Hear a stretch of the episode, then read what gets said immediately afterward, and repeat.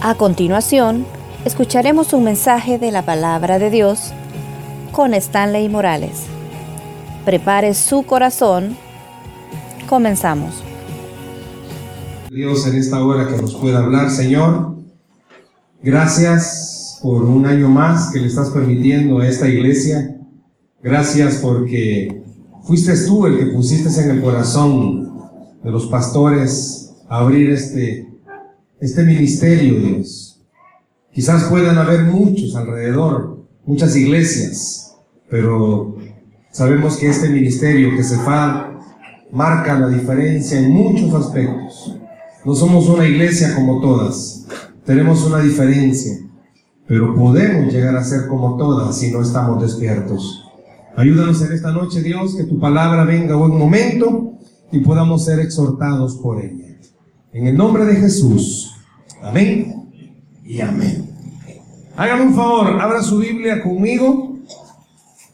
Abra su Biblia conmigo, quizás a lo largo de, de, toda la, de todo el día, quizás usted no ha leído la Biblia. Hoy le voy a pedir que, que me ayude, vamos a leer unos cuantos versículos y para hacerlo más dinámico vamos a leerlo en una forma antifonal. Yo leo uno, usted me ayuda con el que sigue y todos nos reunimos en el último. Hechos, capítulo 5. Hechos, capítulo 5. Vamos a leer del versículo 27 hasta el versículo 39. En el 39 nos vamos a juntar y lo vamos a leer todo. Su servidor comienza con el 27 y así sucesivamente hasta que nos juntamos en el 39.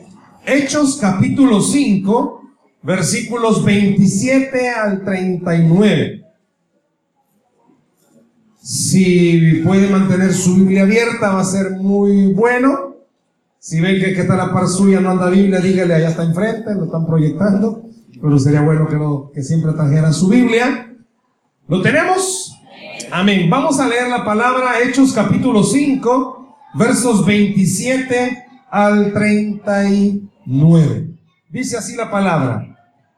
Cuando los trajeron, los presentaron en el concilio y el sumo sacerdote les preguntó, 28, diciendo, no os mandamos estrictamente que no enseñáis en ese nombre, y ahora habéis llenado a Jerusalén de vuestra doctrina, y queréis echar sobre nosotros la sangre de ese hombre. Respondiendo Pedro y los apóstoles dijeron, es necesario obedecer a Dios antes que a los hombres. Verso 30. El Dios de nuestros padres levantó a Jesús, a quien vosotros matasteis colgándole en un madero. A este Dios ha exaltado con su diestra, como dice, por príncipe y salvador, para dar a Israel arrepentimiento y perdón de pecados. Verso 32 y nosotros somos testigos suyos de estas cosas. Y también el Espíritu Santo, el cual ha dado a Dios a los que le obedecen. Ellos oyendo esto se enfurecían y querían matarlos. Verso 34. Contándose en el concilio un fariseo llamado Gamaliel, doctor de la ley, venerado de todo el pueblo, mandó que sacasen fuera por un momento los apóstoles. Y luego dijo, varones israelitas, mirad por vosotros lo que vais a hacer respecto a estos hombres. 36. Porque antes de estos días se levantó Teudas diciendo que era alguien. A este se unió un número como de 400 hombres, pero él fue muerto y todos los que le obedecían fueron dispersados y reducidos a nada. Después de este, se levantó Judas el Galileo en los días del censo y llevó en pos de sí a mucho pueblo. Pereció también él, y todos los que le obedecían fueron dispersados. Y ahora os digo, apartados de estos hombres y dejadlos, porque si este consejo o esta obra es de los hombres, se desvanecerá. Y todos juntos en el 39, mas si es de Dios, no lo podréis destruir. No seáis tal vez hallados luchando contra Dios. Gracias por leer conmigo este pasaje largo. ¿De qué está hablando? Esta noche permítame compartirles, ustedes están en aniversario permítame compartirles este mensaje. ¿Cómo lo va a escuchar? La iglesia indestructible. Escuche eso. La iglesia indestructible. Si pudiéramos esta noche dar nuestra opinión, que es algo indestructible, alguien pudiera decir algo que no se puede destruir. Deme un ejemplo de cosas que no se pueden destruir. Puede ser que alguien diga la suegra, puede ser. Pero, ¿qué son cosas indestructibles? ¿Qué es algo indestructible? La iglesia ha llegado, como decimos, a un año más. ¿Y qué hace usted cuando alguien está celebrando un año? Con un cumpleaños, ¿qué hace? Aparte de darle comida, ¿qué hace? Lo felicita. Entonces, como usted es la iglesia, hagan un favor al que está a la par suya, denle un abracito. Dígale felicidades. Si le tocó otro varón, ni modo, dígale felicidades. ¿Alguien me puede decir en esta noche? Bueno, ¿qué tiene que ver esto de la, de la iglesia indestructible? Las iglesias, igual que las personas, están marcadas por todo tipo de sucesos, buenos, no tan buenos, sucesos malos y sucesos que quisiéramos olvidar. Todo, en todo, en la vida y en la iglesia existe de todo esto. Existen momentos lindos, existen momentos que usted los siempre los va a recordar. La primera vez que vino, cuando comenzó a servir, quizás cuando Dios le tocó su corazón con alguna promesa. No sé qué cosas pueda recordar bonitas. No sé si aquí se conoció con quien se casó, si aquí conoció con quien se quiere casar, o si aquí quiere conocer a alguien, anda pescando y ver si algo casa. Son cosas que a veces usted las recuerda y dice, en esa iglesia fue.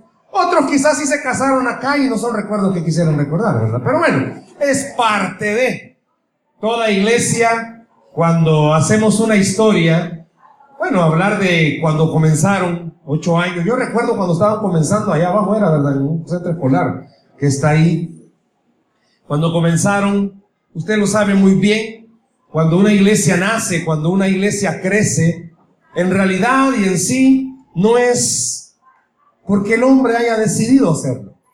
Porque Dios tenía un plan para este sector de Soyapán. Y eso no cabe duda, porque si no, no estaría usted aquí esta noche. Si esta iglesia no existiera, usted no estaría aquí en esta noche. Hay un plan, hay un propósito por el cual Dios ha permitido que usted esté aquí. Decía Elí cuando estaba ministrando, ¿usted sabe por qué está aquí? ¿Sabe cuál es el propósito por el cual Dios lo tiene en este lugar? ¿Qué ha pasado desde el primer día que entró a esta iglesia? ¿Qué es lo que Dios ha hecho en usted? Gamaliel, el que está hablando acá hecho, ¿sabe quién es este Gamaliel? El mismo que dice que instruyó a, a Pablo que dice que él estuvo a los pies de Gamaliel. Gamaliel era alguien tan respetado, era alguien tan reconocido, que la palabra que Gamaliel dijese era una palabra que iba a ser de autoridad. Y él menciona unos personajes que estaban ahí, que habían aparecido y que tenían muchos seguidores. ¿De qué está hablando este pasaje en el contexto que hemos leído? Está hablando de que llega un momento en el que a los cristianos les habían pedido que dejasen de seguir predicando de Cristo, porque Cristo ya había sido para ellos, ya había sido muerto. Ya no había un propósito y no había un por qué seguirlo haciendo. Pero los discípulos dijeron, los apóstoles dijeron que era más importante obedecer a Dios que a los hombres. Y que era más importante para el corazón de ellos hacer las cosas que Dios le había pedido a ellos que hicieran. Y él mismo menciona algo. Y por eso los apóstoles, en uno de los versos que leíamos, decía que si es de verdad algo de hombre, va a desaparecer, pero si no, va a permanecer. Y esta palabra indestructible, yo quiero hablar de la paradoja de la palabra indestructible. Porque para cualquiera cuando oye esto es indestructible, piensa que nada puede dañarlo. Y esto que usted veía aquí en el drama Está hablando de una iglesia indestructible, pero que al mismo tiempo puede ser una iglesia frágil. Lo que para usted puede ser algo indestructible, se puede volver frágil. ¿En qué sentido? Cuando nosotros olvidamos cuál es la razón principal por lo que la iglesia existe. Cuando Dios permitió que la iglesia se fundase, la iglesia de Cristo, ellos ya se reunían en un templo, ellos ya tenían por hábito, cuando Jesús apareció en la tierra y comenzó su ministerio, si ya existía, y no el mismo Jesús entró a una sinagoga donde ellos leían la escritura, o sea, eso ya existía. Pero Jesús vino a darle el verdadero sentido por el cual la iglesia de Cristo existe. Y el verdadero sentido por el cual la iglesia de Cristo existe es para que, así como usted fue rescatado, otras personas sean rescatadas. Así como usted fue alumbrado por la luz de Cristo, otras personas también sean alumbradas. Pero le hago una pregunta. ¿Hace cuánto usted dejó de ser alumbrado? ¿Hace cuánto quizás usted dejó de recibir buenas nuevas? La mayoría creemos que las buenas nuevas solo son para los inconversos, pero hay buenas nuevas para los cristianos. Porque la palabra buena nueva no significa únicamente salvación. La palabra buena nueva también significa, lo mismo, la misma palabra lo dice, buenas noticias. ¿Y cuántos de los que estamos en esta iglesia, cuántos de los que estamos reunidos acá en esta iglesia, seamos sinceros, estamos esperando que Dios nos mande una buena nueva? Hemos llegado a una era, no nosotros, sino que a nivel mundial, hemos llegado a una era donde es más importante decirle a la iglesia, decirle a la gente, Cristo llama pisto. No sé si habéis escuchado eso. Que Cristo llama pisto. ¿Y qué es más importante decirle a las personas? Declare que usted va a ser totalmente bendecido en las finanzas y que va a dejar de andar en el la 41. Y va a comenzar a andar en un vehículo último modelo. Es más, se han dedicado en algún momento a decirle a las personas, y llenar el ambiente y la atmósfera que entre más próspero esté usted es porque está más bendecido por Dios. Y yo no veo en ninguna parte de que la iglesia primitiva haya comenzado así. La Biblia no habla acerca que el apóstol Pablo dejó de tener luchas y comenzó a tener, bueno, en aquel entonces no podemos decir carro, carruaje es último modelo. Al contrario, el mismo apóstol Pablo dijo, he aprendido a estar contento en toda situación, tenga o no tenga. Y hemos llegado a un momento en el cual la iglesia a nivel mundial, ¿qué enseña? Que entre más próspero esté usted, usted está más bendecido. Pero ese no es el mensaje que Cristo enseñó. La iglesia principalmente su objetivo es poder decirle a las personas, a pesar de todas las luchas, y dificultades que usted esté atravesando, hay alguien que tiene el control de todas las cosas. El verdadero mensaje que el Señor Jesús enseñó fue este. Si es cierto, se reunían en las sinagogas, pero Jesús vino a enseñar algo. Es importante que comprendamos, el reino de los cielos se ha acercado a vosotros. Y usted lo sabe muy bien porque el reino de los cielos se acercó a usted. Usted ha tenido experiencias a lo largo de su cristianismo. Nosotros como iglesia hemos tenido experiencias a lo largo del cristianismo. Yo quiero basarme específicamente en esas palabras de Gamaliel del verso 38 y 39, cuando hablaba acerca de la iglesia indestructible. ¿Por qué le enseñó esto? Una iglesia se va a convertir en indestructible cuando sigamos estas tres cosas que yo quiero mencionar en esta noche. Número uno, una iglesia es, indestructible cuando siempre depende completamente del Espíritu Santo. ¿Escuchó? Cuando depende completamente del Espíritu Santo. ¿Y usted de quién depende? Acordémonos que la iglesia no es lo físico. La iglesia no es la estructura. La iglesia es usted y soy yo. Y si usted y yo dependemos completamente del Espíritu Santo, podemos llegar a entender algo. Jesús en el Evangelio de Juan dice, en el capítulo 1, versículo 5, que la luz va a prevalecer sobre las tinieblas y que las tinieblas no van a dominar ni a destruir esa luz. ¿A qué se refiere, hermano? Cuando usted y yo hemos comprendido el verdadero objetivo de la iglesia, vamos a comprender esto. A nosotros el Señor nos ha dado una promesa. Está con nosotros. Y va a estar con nosotros. Pero esa promesa no solo se refiere que va a estar con nosotros y que chévere va a estar con nosotros. todos aquellos que esta noche están atravesando una situación difícil. A eso se refería cuando dijo, yo estaré con vosotros. A todos aquellos que quizás tienen un hogar que no está bien. Como decimos en buen salvadoreño, está patas arriba. A ellos fue los que Jesús les dijo, estaré con vosotros. Y una iglesia indestructible no es aquella que no tenga problemas, sino que es aquella que sabe algo. Dependo totalmente del Señor y Él es el que me va a permitir salir en victoria cuando tenga dificultades. Como iglesia hay dificultades, seamos sinceros. Muchas veces tenemos dificultades entre nosotros mismos. Entre usted puede ser de que no le, no le caiga bien a alguien por cómo se peina, por cómo habla, solo por verlo. Y a veces usted, me cae mal. ¿Por qué? No sé, que me cae mal. Pero ¿y qué te ha hecho? Nada, si solo verlo me cae mal. Y puede pasar. Puede ser de que venga alguien y que predique y a usted diga, mm, no, no me gusta. Puede ser. Puede ser que venga alguien y cante y usted diga, no, no me gusta. Aunque hay gente que no le gusta nada. Hay personas, hay cristianos que venimos a la iglesia y no nos gusta nada. Ay, cómo arreglaron. Y si no hubieran arreglado, ay, qué feo. Están haciendo columnas, ay, están haciendo columnas. Y si no están haciendo columnas, no están haciendo nada. Hay gente que así es. Pero esta iglesia no viene, o son los que no vinieron. Hay gente que, ay, esa alabanza. Y si no cantan, y no van a cantar. No, hay gente así, pues. Lastimosamente, puede ser que el que esté en la par suya así sea. No dígame, hombre. Puede ser. Puede ser que a esta iglesia vengan como el drama. Esposos que ya no hayan que hacer. Porque tiene una esposa bien sofisticada como la del drama.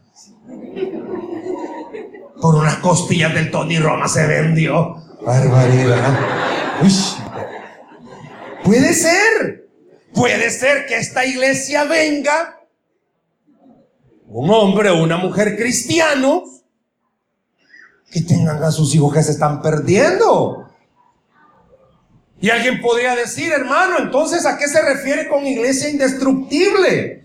Si usted depende totalmente del Espíritu Santo, globalmente como iglesia o individualmente, usted va a llegar a comprender que aún esa dificultad, que su hijo perdido, que su esposo no quiere venir o que la esposa no quiere venir, aún eso es parte del plan de Dios para su vida, para bendecirlo. Y nada lo va a sacar de poder creer que aún eso Dios va a usarlo para bendecirlo.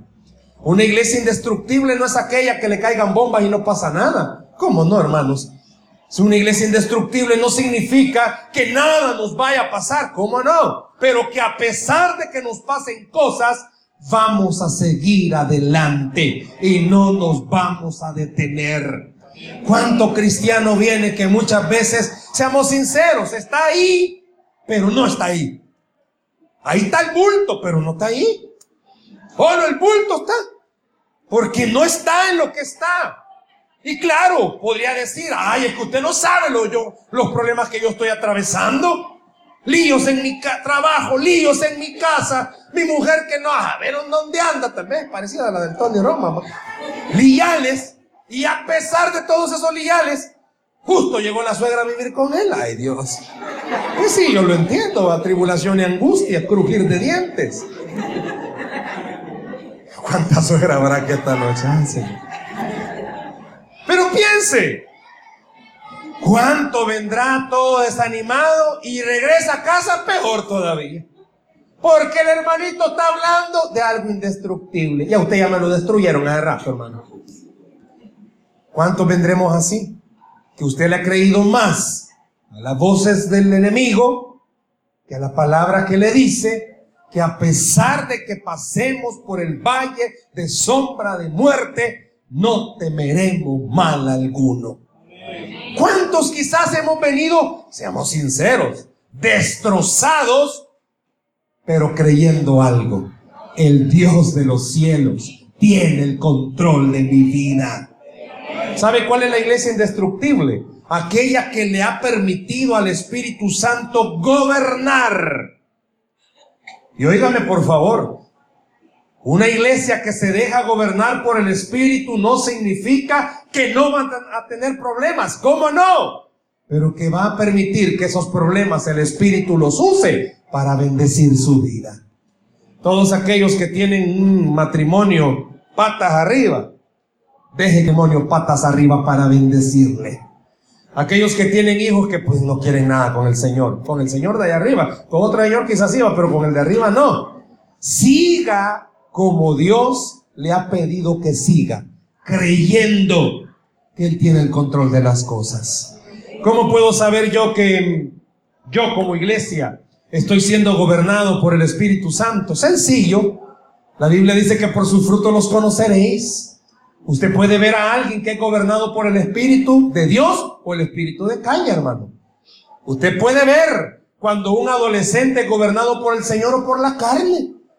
También a adultos, usted lo puede ver.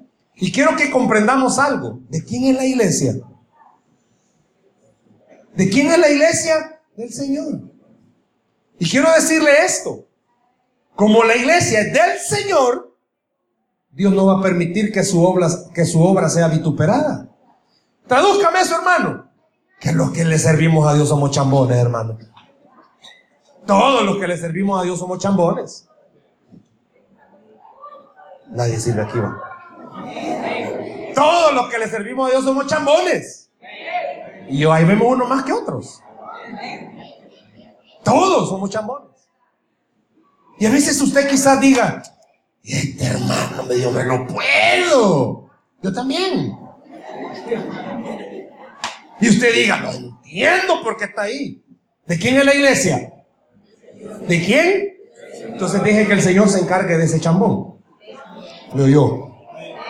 Si usted cree que es una iglesia indestructible, dependa del Espíritu Santo. Los que servimos a Dios somos chambones. Y a veces metemos las patas. Y a veces las metemos tan escandalosamente.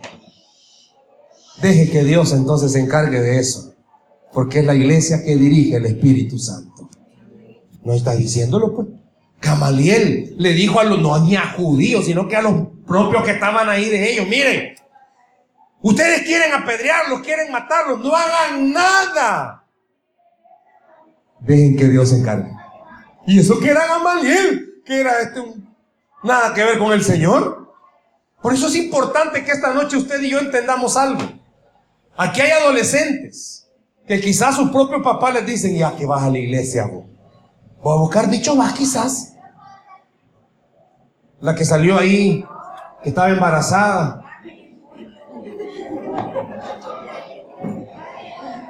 El hermano Ramita está ahí como, ¿qué va a decir? Nada, usted no va a decir nada, puede ser que algún papá que tenga hijo adolescente, puede ser que en la iglesia le haya salido premiada o premiado el hijo. Puede ser. Hay iglesias donde en la propia iglesia salen premiados los bichos. No se ha fijado. Hay adolescentes o personas ya un poquito mayores que salen embarazados, embarazadas sería embarazados, no, bueno, los dos embarazan. Y la iglesia se ha vuelto frágil. Es cierto, al pecador hay que llamarlo, pero al pecado hay que llamarle como se llama, pecado. Así hay que llamarle. La Biblia no dice, ay, fue un descuido. La Biblia no dice, fue cosa de adolescentes.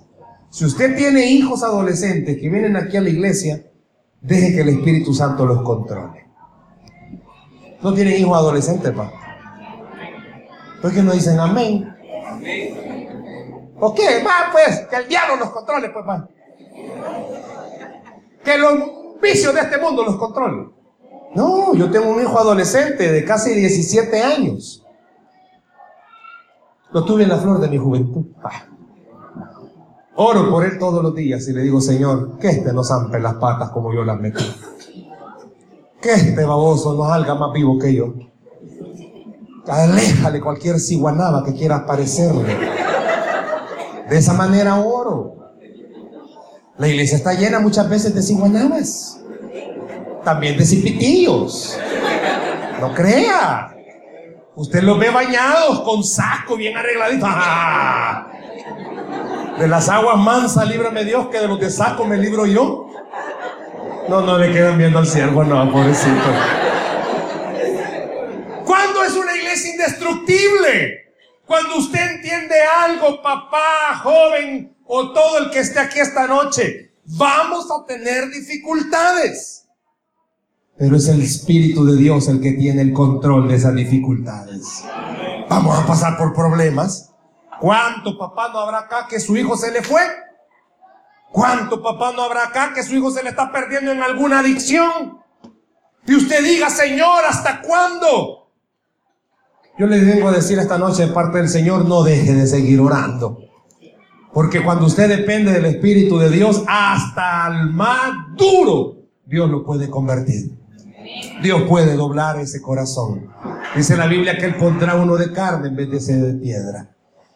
Pero la iglesia tiene que depender del Espíritu Santo. Usted tiene que depender del Espíritu de Dios. Esposa, ¿cuántas esposas habrán aquí esta noche? Levante su mano sin temor, sin temor. Esposos, levante la mano. Ah, estos sí tienen miedo. ¿eh? Rejuntados, pues vaya. Yo creo que aquí no levantan la mano. Primero comenzamos con la esposa. Esposa, usted nunca va a cambiar a su esposo.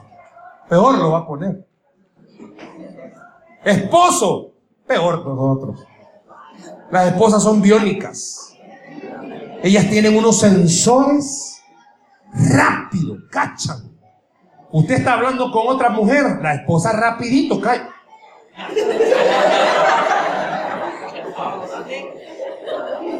Gracias por el amén. El esposo va manejando y la esposa a la par, ella maquillándose. Y de repente la esposa está maquillándose, pero con todos los sensores puestos. La esposa ve que allá a lo lejos viene una creación de Dios. También el esposo sabe que allá viene una creación de Dios. La esposa se sigue maquillando, pero este ojo, solo este ojo, se movió. Son biónicas. Tenga cuidado. Ya se los he dicho. Jóvenes, hermanos galileos mayores. Cuando una mujer le pregunta a un hombre por algo, no es porque la mujer ignore. Ella lo sabe todo. Lo que quiere es que usted se lo diga y se lo acepte. Gracias, hermanas, por el amén. Yo bromeo a veces y yo digo que los hombres de nacimiento somos pasmados. Pero así es, de la cuna nos botaron. Pero esposa, si está aquí esta noche, si está aquí esta noche y usted tiene problemas en su matrimonio, usted no lo va a cambiar. Es el Espíritu de Dios el que va a cambiar. Si usted tiene un, un novio, un esposo que es carita alegre, solo con usted bravo. A usted le sale amargado, pero a cualquier otra sierva, hola. A usted le sale amargado. Ah, pues si usted es ese caso, ore porque Dios es más poderoso. Vuélvase una iglesia indestructible. El diablo le ha dicho, perdiste. Pero una iglesia indestructible cree algo.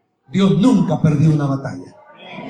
Y esposo que está aquí, puede ser que usted tenga un esposo, usted tenga una esposa, cosa seria, carácter difícil. Puede ser. Ore. Usted no la va a cambiar, peor la va a poner. Mujer que no quiere saber del Señor y usted la está hostigando, mala va en Satanás. Deje de hacer eso. Ore, porque Dios es más poderoso. Papás que están aquí y tienen hijos que andan más perdidos que la selva. Ore por ellos. ¿Cuánta mamá habrá que sabe que tiene un hijo varón? Que allá anda una bicha que no se sabe si es camabo o elote. Y el bicho está bien ilusionado ahí con ella. Y él le dice, no mamá, es que la voy a convertir, pero en sapo, quizás la voy a convertir. O cuánta mamá tendrá alguna jovencita y ya vio que anda un bicho ahí, algún marihuano detrás de ella. Y viene a la iglesia, lo pone el bicho, ore por él. Dígale, Señor, alejalo. Yo trabajo con adolescentes y le digo a los papás, usted entre más hostiga a sus hijos, peor hacen las cosas. A escondidas. Salen al techo a verse de madrugada, usted bien como la que estaba aquí leyendo la Biblia, igual. Cuando la iglesia depende del Señor, Dios da la victoria y se vuelve indestructible. ¿Cuántos sabrán aquí esta noche que están atravesando alguna enfermedad? Dependa del Espíritu Santo. Por sus llagas hemos sido sanados. El diablo le va a decir, o a un hermanito, ah, sí, de eso murió mi tía. Está bueno, dígale, la suya. O sea, la tía de Elba. Pero usted créale al Señor. Yo no sé cuántos esta noche están atravesando situaciones económicas difíciles. Dependa del Espíritu Santo. Ahí es donde se vuelve indestructible. ¿Cómo es que esta iglesia se ha podido crecer? Cualquiera podría decir allá afuera, ahí tienen pisto. No, pisto no hay, pero tenemos a Dios. Y Dios es poderoso. También usted. La iglesia, le repito, a nivel del mundo, le dice, entre más pisto tenga, es más bendecido. No. Pablo dijo, aprendido a estar contento, cualquiera que sea mi situación. La Biblia dice, es mejor comer poquito en casa chiquita que estar empleitado en casa grande. ¿Sabe a qué se refiere eso? Sea agradecido con lo que Dios le ha dado. Dependa del Espíritu Santo. Pero también pasa algo. Cuando una iglesia se vuelve indestructible. Cuando permitimos que el poder de Dios se manifieste sobre esa iglesia. Tradúzcame eso, hermano. ¿Sabe? La iglesia cuando permite que Dios se manifieste está refiriéndose a cuando de verdad usted se carga por la necesidad de los demás. ¿Sabe dónde se manifiesta Dios? Cuando en una forma sin que nadie lo sepa, usted está orando por alguien. Puede ser que haya alguien, no lo sé, pero puede ser. Hermano, lloro por usted a las 3 de la mañana. Puede ser. Y está bien, si ora a las 3 de la mañana, qué bueno. Pero mi abuelita me decía que lo que la izquierda hace, que la derecha no lo sepa. ¿Sabe a qué se refiere? Hermanos, aquí hay muchos que oran por otros y ni lo andan publicando en el Facebook. Y ni lo andan etiquetando. Y ni lo andan publicando. Tradúzcame eso, hermano. Usted sabe que hay hermanos en esta iglesia que tienen necesidad. ¿Qué ha hecho usted por ellos? Orar, hermano. Sí, pero también puede hacer algo más. A los líderes que trabajan conmigo en, la, central, todos, nos reunimos todos los lunes. Yo les pido que todos los lunes recojamos una canasta básica. No para mí, ¿va? Porque no sería mala idea, Recojamos una canasta básica. No pisto, porque cuando usted le da pisto a la gente se amaña. Si lo que necesitan es comer. Recogemos una canasta básica, frijolitos, arrocitos, cosas no perecederas. Y al final del mes oramos para que Dios nos dirija quién entregarle de la gente necesitada. Hay muchas veces que sale más de una familia. Un día íbamos a entregar esa canasta y Dios nos puso en el corazón a alguien, a una familia. Y le hablé por teléfono a la cabeza de esa familia y le digo, hermano, ¿por dónde anda? Por tal lugar, mire, ¿cree que puede venir a la iglesia? quiero hablar con usted. Él se afligió, quizás ya me puso el dedo de mi mujer, pero cuando llegó, afligidito iba el hermano. Dígame, pastor, ¿qué pasó? Y pues anda afligido. Le digo, no, mire, este, mire, yo nunca eh, pensé que el Señor me iba a poner algo en mi corazón. Le dije, espero que no se ofenda. Yo no me ofendería, le dije. Pero no vaya a ser usted, le digo. Fíjese que Dios puso en nuestro corazón darle esta canasta. Comenzó a llorar el hermano, grandote, pero comenzó a llorar. Y me dijo, ¿sabe que hoy en la mañana ni fiados nos quisieron dar en la tienda? Terrible, iglesia. Terrible. Si usted no ha pasado por esos lugares, quizás por eso no comprenda lo que significa que Dios se manifiesta a través de esas situaciones. Usted sabe las necesidades que hay. Usted sabe que quizás, y le voy a ser honesto, no se vaya tan largo, ser pequeño. Papás, Mire, para nosotros los adultos los problemas de nuestros hijos son tonteras. ¿Cuánto joven está acá que tiene problemas y va donde su mamá y le dice, mamá, tengo un problema, ay, vos con tus tonteras? No, para ellos no son tonteras. Para la cipota no es tontera. Si se ha enamorado de alguien que ni caso le hace. Ay, yo no te mando eso al colegio. Pues sí, si no la manda, pero ¿y qué? Pues si la bicha tiene ojos. Y la niña necesita hablar con alguien. Si usted, mamá, no habla con ella, en la calle hay mucha gente que quiere hablar con ella y se la va mal aconsejar. ¿Sabe que ahí se manifiesta el poder de Dios? Yo sé que como papá yo tengo también una hija. Y yo estoy orando para que cuando llegue esa edad, Cristo ya haya venido. Pero, pues sí es cierto. Porque le voy a mentir. A mí me asustan y me dicen, ¿qué va a pasar cuando tu, tu hija tenga novio? No, Cristo ya vino. ese es mi clamor. Ese es mi clamor. Mire, así como soy yo aquí, yo soy en mi casa. Pero mi hija apenas tiene seis años y medio. Y cuando estaba en Kinder 3, Kinder 3, estaban ensayando para un drama. Y había un niño que le agarraba la mano. Y no me voy a parar y de este baboso quién es, Ya se imaginar cuando mi hija tenga 15 años. Por eso oro que Cristo haya venido. Pero que ahí también yo veo jóvenes varones. Papás, si usted habla con sus varones. ¿Sabe cómo hablamos los hombres, verdad? Ah. Ah. La esposa le dice al esposo, mira, habla con Toñito. Toño ya. ¿Habrá algún Toño aquí? Sí, ¿quién es Toño? No hay Toño, ¿cómo no? ¿Quién es Toño? Nadie. Ah, vale. O sea, hay Toño. Ah, vale. Habla con Toñito. Sí, yo voy a hablar con Toñito. Y solo va. Hijo, está bien. Y el hijo, igual que el papá Toño. Sí, estoy bien. Vieja, ya hablé con él. ¿Y qué te dijo? Está bien. ¿Sabe? Puede ser que, que haya papás de varones. ¿Cuántos papás de varones hay aquí? Si usted no habla en la calle, hay muchos que quieren hablar con ellos. Y no les van a hablar bien. A mí me... Segunda vez que veo que, tienes al grupo. Y él es muchas veces el papá de los niños. O sea, te tengo figurado. Pídale pisto, pues el papá. Dedicación. Yo no sé si a vos te dedicaron tiempo, pero tú lo estás dedicando. Yo no sé si usted ha entendido algo. Para que la iglesia se vuelva indestructible, para que su familia se vuelva indestructible, deje que Dios se manifieste. ¿Cuánto hijo hasta aquí esta noche resentido con sus papás? ¿Cuánto adolescente tenemos que estar resentidos? No, de mi nana no me hablen. ¿Así hablan? No, a mi tata no me lo mencione. ¿Cuánto? ¿Cuánta esposa está aquí resentida con el esposo? Le quiero decir algo en el amor del Señor. Dios no tiene la culpa. Si usted fue la que lo eligió. Usted se enamoró, claro, cambió y la vida ha pasado encima de su esposo, se nota. Y que pues sí, que ya está llamadito por la tierra, pero Dios no tiene la culpa. Si usted fue la que se... En aquel entonces su mamá le dijo, hija, y con eso te vas a casar. Pero como usted estaba enamorada, es que vos no lo conoces, mamá.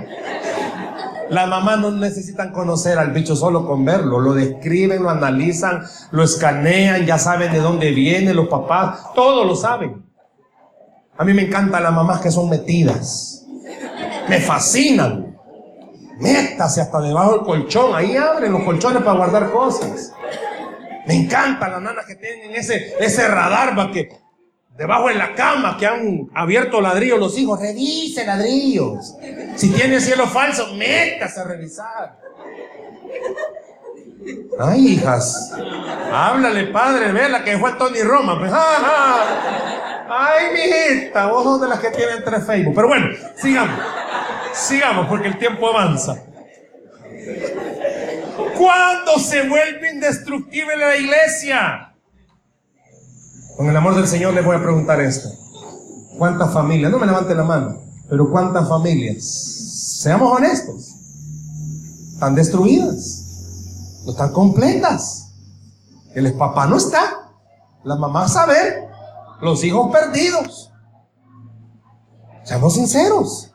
Usted mira a su familia. Mire, las películas de Hollywood dicen, ¿verdad? Felices para siempre. Te puedo preguntar algo, no me conteste. ¿Usted cree que su familia es feliz? Claro, su hijo con los audífonos aquí en su mundo va. Igual la hija. Ya, ya pasan ahí, hasta los dormidos están hablando. Su esposo quizás viendo tele. Usted también, hermana. Hay muchas esposas que son bien adictas al Facebook, al celular. El hijo hablándole y ella, ajá, qué bonito hijo te quedó, ni viendo al pobre bicho. ¿Sabe? Su familia se va a volver indestructible cuando usted permita que Dios se manifieste en ella. ¿Y cómo se va a manifestar Dios en mi familia, hermano? Permitiendo que sea Dios el que gobierne su familia. Hoy es una buena noche para pedirle al Señor perdón y misericordia para su familia. No importa que su hijo o su hija ya está enviciado en algo, Dios es poderoso para sacarlo de ahí. No importa que su hija ya o su hijo haya dado malos pasos, Dios es poderoso para sacarlo de ahí. Y no importa si esposo o esposa ha andado ahí hablando bien cariñosamente con alguien que no es su pareja, Dios es poderoso para sacarlo de ahí. El diablo le dice al mundo, ah, no, ya perdiste. Pero Gamaliel, no siendo cristiano, sabía algo. Dios es poderoso para hacer las cosas. Yo no sé si en esta noche usted necesita que haga Gamaliel lo que hizo aquí. Sacó a los apóstoles y le dijo a todos, miren, ustedes quieren hacerles algo a estos. Yo les aconsejaría algo. Mejor dejen. Si eso es de Dios, va a prevalecer. Si no, se va a destruir. ¿Cuántos años tiene ya, pastor? Ocho. Y me imagino que han pasado por situaciones duras, pero aquí siguen todavía. ¿Y su hogar? A mí me encantó esta chica. ¿Y qué se hizo la que vino a dormir? Fue a dormir quizás. Me encantó la que pasó aquí a hacer el drama. ¿Sabe por qué? ¿Cuántos sabremos esta noche aquí que somos bien, aleluya, gloria a Dios santo?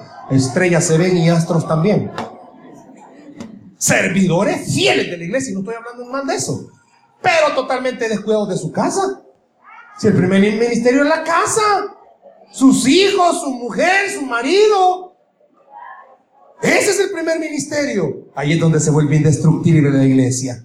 ¿Por qué? Porque la iglesia la formamos las familias. Y como nos llamamos, no nos llamamos CEFAC, pues Centro Familiar de Adoración. Si lo importante es la familia. ¿Por qué? Porque de qué me sirve yo, papá, estar ultramente conectado con el Señor y toda mi familia ultramente desconectada del Señor.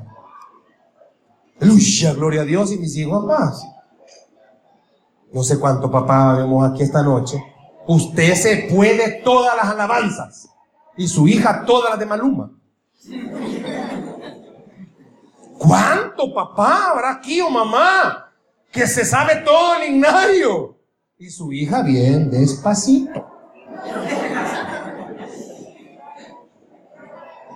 No sé si me estoy dando a entender. ¿Por qué no permite que la maravilla de Dios se manifieste? ¿Cuántos habrán aquí esta noche que están orando por una restauración de su familia? Pero usted hasta dejó de creer. No, vuelvas indestructible. ¿Por qué? Porque fue Dios el que le prometió que Él puede restaurar su familia. Vuelvas indestructible. No importa que su misma familia. No los nucleares, sino los externos. ¿Cuántos sabremos aquí esta noche? Hermana. Toda su familia sabe que usted tiene problemas con su esposo. Si solo es la única que lo niega, usted. De toda la familia lo sabe. Y puede ser que toda la familia le diga, ay Dios, estás perdiendo el tiempo con el viejo uy, este no va a cambiar. Puede ser que aunque su propia familia le diga eso, esta noche usted créale a Dios, no a su familia. Vuelvas indestructible. ¿Cuántos necesitamos en esta noche un milagro? Volvámonos indestructibles. ¿Cuánto joven hay aquí? Yo veo bastantes jóvenes y también que se sienten jóvenes. Ay, mí me fascinó cuando estábamos adorando al Señor. Yo he metido. Yo adoro y también veo. Yo vi a bastantes jóvenes, jovencitas quebrantarse delante del Señor. ¡Qué lindo! Ojalá que también se quebranten en la casa delante del Señor. Pero qué lindo. ¿Sabe por qué? Porque hay mucho joven que hoy es como un cristianismo bien light, bien suave. No, por eso el enemigo lo destruye. ¿Cómo es posible que un joven que estuvo aquí ya no venga? ¿Cómo es posible que una familia que se congregaba ya no se congrega? Ah, es que nunca se convirtieron. No, quizás sí se convirtieron, pero le creyeron más al diablo que a Dios. Vuélvase usted una persona indestructible. No le estoy hablando de un superhombre o que se va a ir a meter donde están los lugares feos y ¡ah, a mí no me pasa nada. No, hermano, porque pues sí, o sea, no queremos ir a verlas tan rápido. Yo no le estoy diciendo que se suba a un bus y que van asaltando y usted a mí no me toca porque va a ser el primero. No me estoy refiriendo a eso. No estoy refiriéndome que se va a volver un superhombre, una supermujer. Aunque las mujeres son super, ya les dije, son biónicas, ¿no? Pero no me estoy refiriendo a eso. Me estoy refiriendo que a pesar de que usted vea su situación, vea su problema, usted entienda algo. Es más poderoso Dios que mi problema. Es más poderoso el Señor que mi situación. Es más poderoso lo que Él puede hacer. Déselo a Dios, por favor, ese aplauso. ¿Cuántos esta noche están esperando un milagro, pero se están volviendo destructibles? Le cree más a la situación, le cree más al enemigo. Y para ir terminando,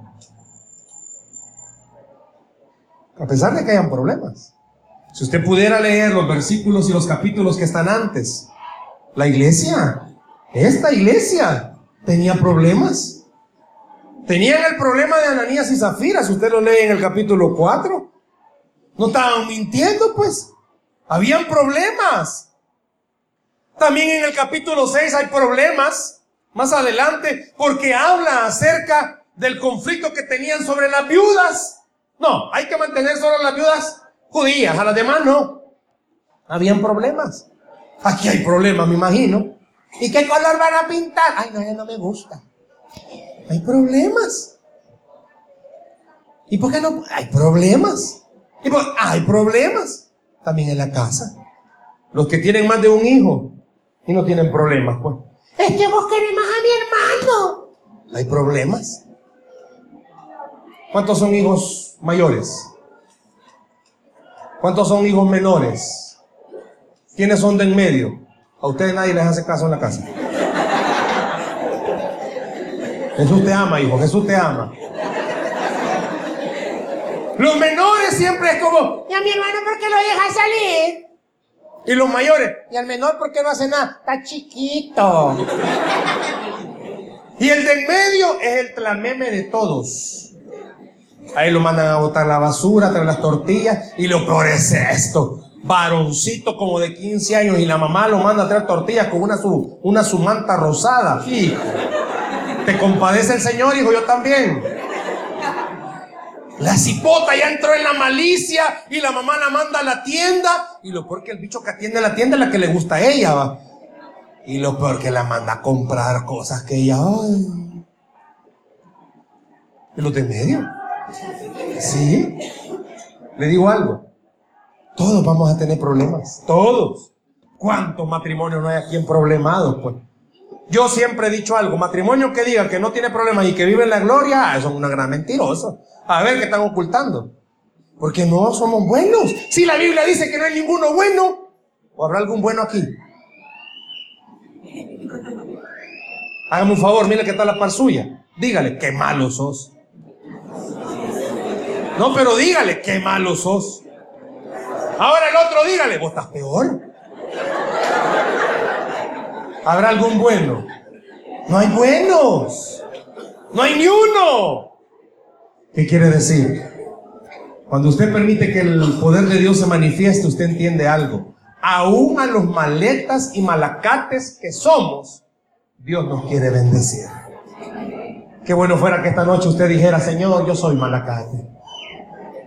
Pero ¿sabe algo? Agradezca porque a pesar de que somos malos, Dios nos bendice. Van a haber problemas, claro que van a haber. Van a haber momentos que no va a tener para pagar la luz, claro que va a haber. Y no es que Dios lo haya dejado, no. Es que usted necesita comprender, tenga o no tenga, Dios siempre va a tener el control de su situación. Lo malo es que nosotros los cristianos creemos, si yo estoy sano es que Cristo me ama. Si tengo una enfermedad, aunque sea la porcina, la de chucho, también. No, no, no, Dios no me ama. Claro que sí. Vuélvase un cristiano indestructible.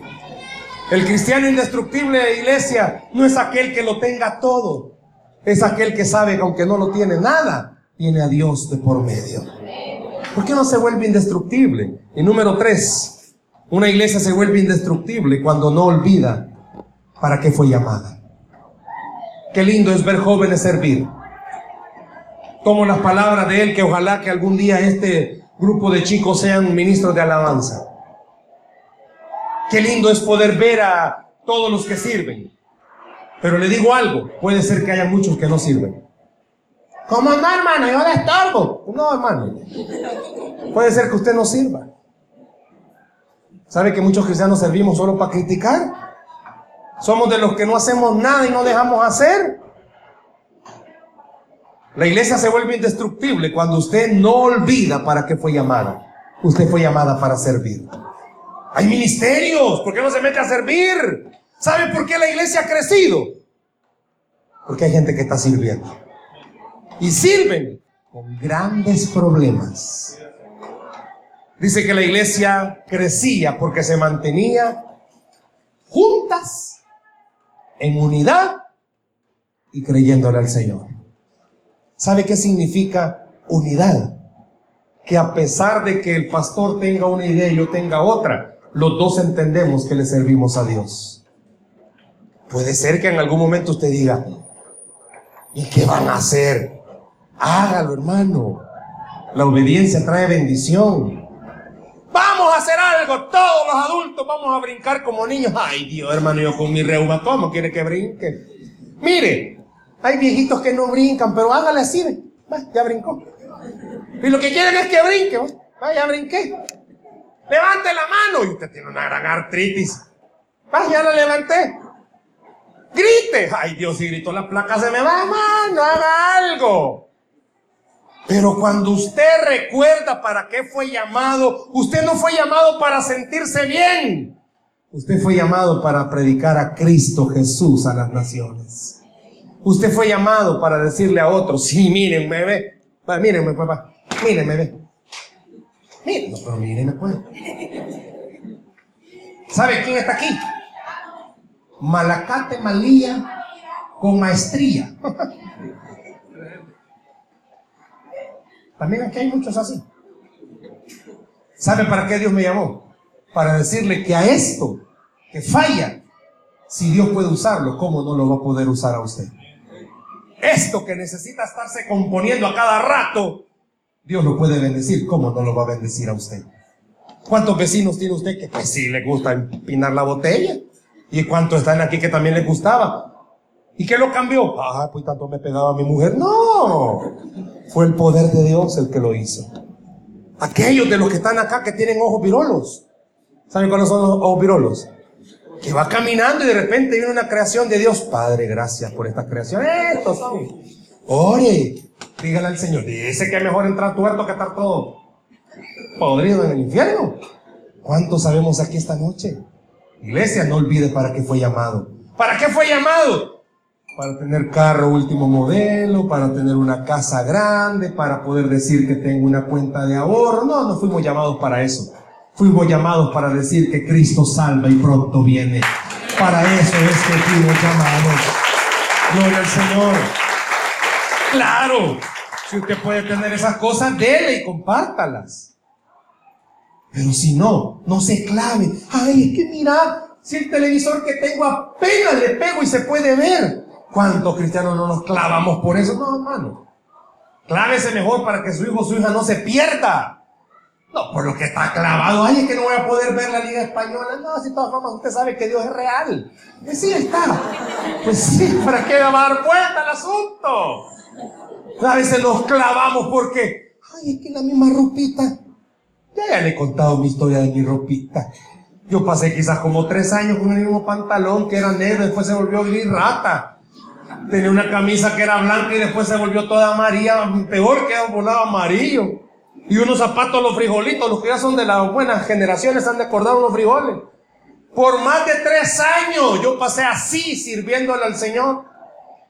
Una vez iba para Usulután, que ahí estábamos trabajando, y yo tenía moneda de 25, no sé si ya se lo he contado, 12 colones, con aquello entonces todavía no había venido Donald Trump. Tenía 12 colones. Ah, no, si no era eso. Yo aquí en la bolsita lo llevaba. Ya no tenía.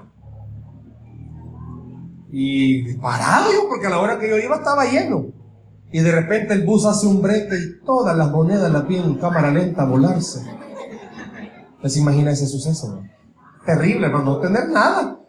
Y ahí va ahí por San Vicente, Zacatecoluca, hija, me bajaron y aquí qué hago. Gracias a Dios que en aquel entonces no estaba feo, porque no, uy, me hubiera pasado de todo. El cobrador ya me podía y me dice, no se preocupe, pastor, en otra me paga. Y yo dije, pastor que no tiene pisto.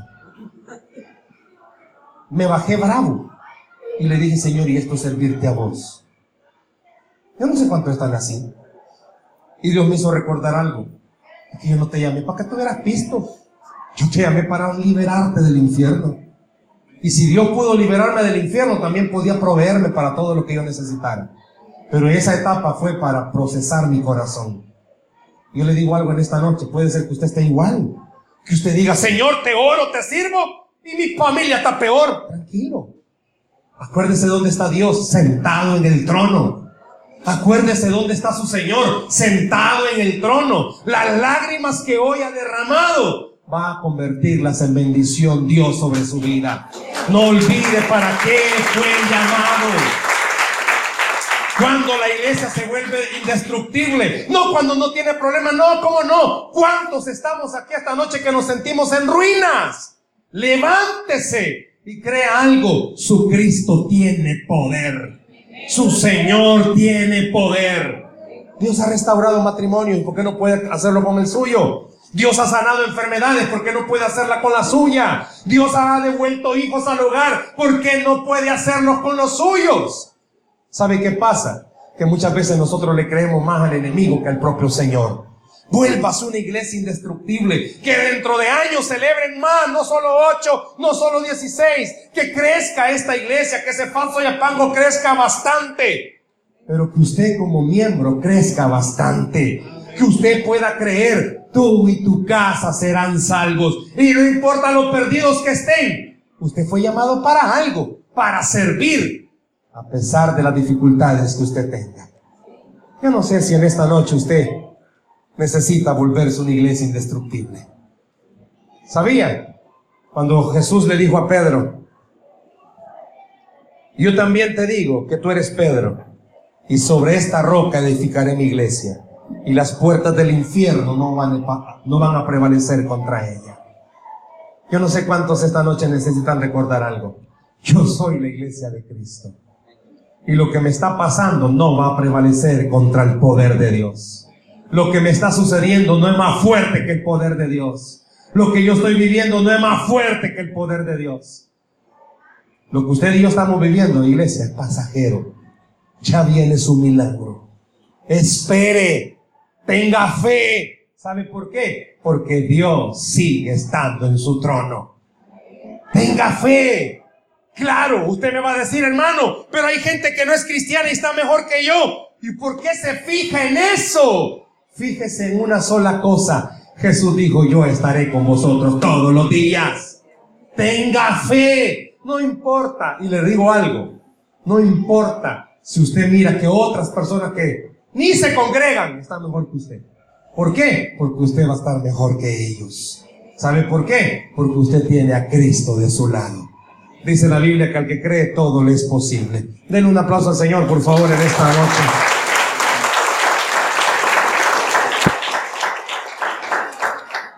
Si esta noche usted cree que se puede convertir en una iglesia indestructible, haga algo.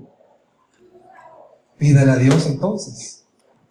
Número uno, que sea el Espíritu Santo que le ayude. Número dos, que se manifieste el poder de Dios sobre su vida. Y número tres, recuerde para qué fue llamado. No fuimos llamados para decir, tenemos todo. Fuimos llamados para poder decir, tengo paz porque tengo al Señor. Tengo paz porque Dios está conmigo. Tengo líos porque tengo líos, pero tengo paz porque Dios ha dicho que puede con mis líos. ¿Por qué no cierra sus ojos ahí donde está, por favor? Cierre sus ojos ahí donde está.